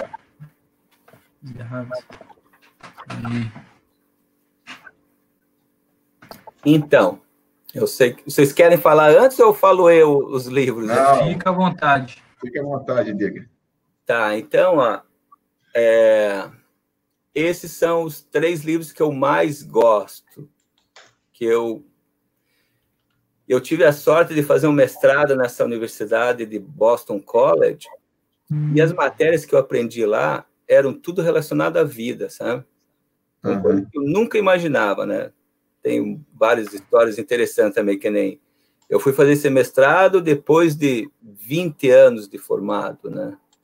E primeira matéria que eu tive foi como aprender a lidar na biblioteca, como fazer as pesquisas da biblioteca da minha faculdade. Nessa faculdade que eu trabalhei, eram seis bibliotecas dentro da faculdade. Uma delas, durante a, o ano letivo, funcionava sete dias por semana, 24 horas por dia. Então, cheguei lá com papel e caneta, tinha 10, 12, todo mundo de laptop. Sorte, o professor era africano, e daí ele viu assim e falou: Nossa senhora, estou me vendo ali com esse cara. Aí o cara ficou, né? Mas eu fiz várias matérias, assim, uma de como você agir quando tem algum conflito, né? Como persuadir as pessoas, né? Liderança, eu na facu... quando eu fiz faculdade, eu fiz na federal ainda, nunca tinha feito nenhum curso de, de liderança, essas coisas, né? Uhum. Então, o primeiro livro ali, ele é um é legal que ele é um ex-jogador de futebol universitário e ele tem um podcast. Então ele entrevista só pessoas, muitas relacionadas com esporte, sabe? E uhum. É, é bem interessante. Então, ele pegou as melhores, acho que ele tem mais de 300 entrevistas já. Ele pegou as melhores e coloca nesse livro aí. Né? Eu não sei se esse vai ter em português ainda. Né? O segundo ali é, é, a respeito de um explorador, ele é irlandês, mas cresceu na, na Inglaterra, que em 1914, logo depois da, da Primeira Guerra Mundial, ali ele foi explorar a Antártica, né? Então mostra o estilo de liderança em crises. E é legal assim que cada capítulo, daí no final ele mostra qual o estilo de liderança que tem que ser, tá? E é muito importante ser um líder no momento de crise, né? Aí que a gente vê quem são os melhores líderes, né? Quando o negócio está, quando a batata está lá, né? né? Isso que é mais legal, assim. Eu também não tenho certeza se, se tem, em português, né? Daí o terceiro, eu tenho certeza que tem em português, porque o Juba é, gosta de, de, ler e tal. É um livro Grit, se eu for traduzir, talvez seja Garra. É um livro bem interessante que é a Angela Duckworth, difícil de falar o nome dela. Ela é a primeira geração chinesa uma família muito inteligente, né? Então ela sempre se achava muito esperta e, os, e o pai dela, principalmente, comentava: Ó, oh, você não é tão esperta assim, você é inteligente, mas não é tudo isso. Então, o que ela explorou no campo de business, é, esportes, é, vendas, e mais um que agora estou esquecendo o que, que é o mais importante que essas pessoas que se de, que são as melhores nesse ramo, o que, que essas pessoas fazem, né? Então, o, o mais importante, muitas vezes, não é só talento, e sim ser apaixonado pelo aquilo que se faz e ter perseverança. Perfeito. Ela comenta num, do, num dos, no livro aí que essa grit não é um, uma corrida só de 100 metros, né? Uhum. É uma maratona. Então, eu acho sensacional, assim, porque quando eu vim para cá, eu achava que o né, Michael Jordan lá, ele era, ó, tem lá, alguém tem, ó, ele era o que é só porque ele tinha talento, né? E, e, não é, né? Você tem que ter um talento, lógico que é super importante, mas se mentalmente você não for muito forte quando é, adversidades acontecem, se você não se dedicar, provavelmente você vai chegar num nível, mas não vai chegar no topo desse nível, né? Isso é o mais importante. E o último que eu, que eu tenho aqui, eu gosto bastante porque sou um, um grande fã dele, né? E eu tive a, a, felicidade de estar junto em algumas coisas, é, é do próprio do Bernardinho lá de 2004, né? E acabou eu vendo o ouro deles, do Emanuel, para mim, não tem coisa melhor. E, e eu acredito muito no, no, que ele fala aqui, sabe? Eu, eu acho muito importante. Não sei quantos de vocês já leram, não. interesse, mas. Isso aí é livro de cabeceira. É, exatamente. E eu até via com ele, aí ele estava deixando até de graça aí um tempo aí, se via, não sei é. por onde, aí online, aí podia assistir de graça. Teve isso mesmo. Legal, ótimas indicações. É... Bom, galera, nós vamos ter que marcar uma segunda vez também. Tem uma galera que vem aqui que a gente fala, nós vamos marcar a segunda vez. Nós vamos ter que fazer a segunda temporada da beira da quadra. É. Muito bom, acho que deu para a gente entender melhor como funciona é, o voleibol nos Estados Unidos. Na quarta-feira a gente vai ver um outro ângulo, né? A gente vai trazer um pessoal para falar sobre a ida dos atletas para lá, é, sobre o intercâmbio, como funciona. Então vai complementar esse tema também. Então, vou abrir agora para vocês aí, para a gente dar um recado final e, e, se despedir da galera. Vou começar com o Arthur hoje. Bom, é, muito obrigado, Naí, pela disponibilidade. Muito obrigado, Diga, também pela disponibilidade. Valeu, Henrique. Muito obrigado por todo mundo aí que está assistindo a gente, é, que deixou os comentários, que compartilhou esse vídeo. Quem não compartilhar ainda, compartilhe. É, principalmente com, com treinadores, porque o Nail já, já tocou várias vezes aqui que é, aqui no Brasil a coisa funciona muito no, no pessoal, assim, né? Tipo assim, os treinadores precisam de colocar esforço pessoal para conseguir fazer as coisas rodarem. Enfim, é cultural basicamente isso, né? E que com tudo que o Dega trouxe para a gente hoje, é, bom, eu também já tenho umas anotações minhas aqui sobre pensar em novas formas para a gente tentar melhorar a situação em que a gente vive hoje, né? Com essa experiência que ele está trazendo para a gente. Então, compartilhe esse vídeo com quem vocês acham importante que pode usar isso também. Boa. Nair.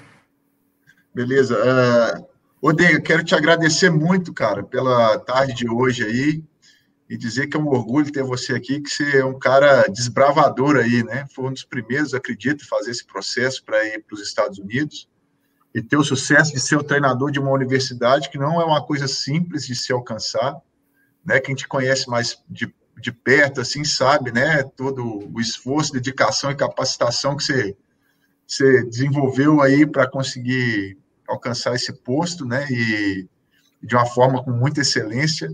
E é um orgulho muito grande ter você aqui no nosso canal e agradecer mais uma vez o dia de hoje. Com certeza a gente vai ter que marcar uma próxima aí, mas daí para a gente falar outros assuntos aí do seu trabalho, como é que você desenvolve o dia a dia, a parte técnica, a parte tática, a gente entrar nessa seara aí num outro momento.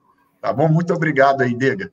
Ah, obrigado a vocês aí. Eu, eu comecei falando que sou fã de vocês, acho que vocês estão fazendo é um trabalho diferenciado, tenho certeza que, que muita gente vai tirar proveito, continuem fazendo, né, principalmente porque gostam, né, eu assisti 15, tenho mais alguns para assistir aí, tá legal? E estou à disposição no que precisar para ajudar, né, às vezes eu sinto meio chateado de não, não ajudar muitas coisas lá no Brasil, mas eu estou à disposição. Até, Henrique, eu coloquei lá meu e-mail, meu, meu telefone no WhatsApp aí.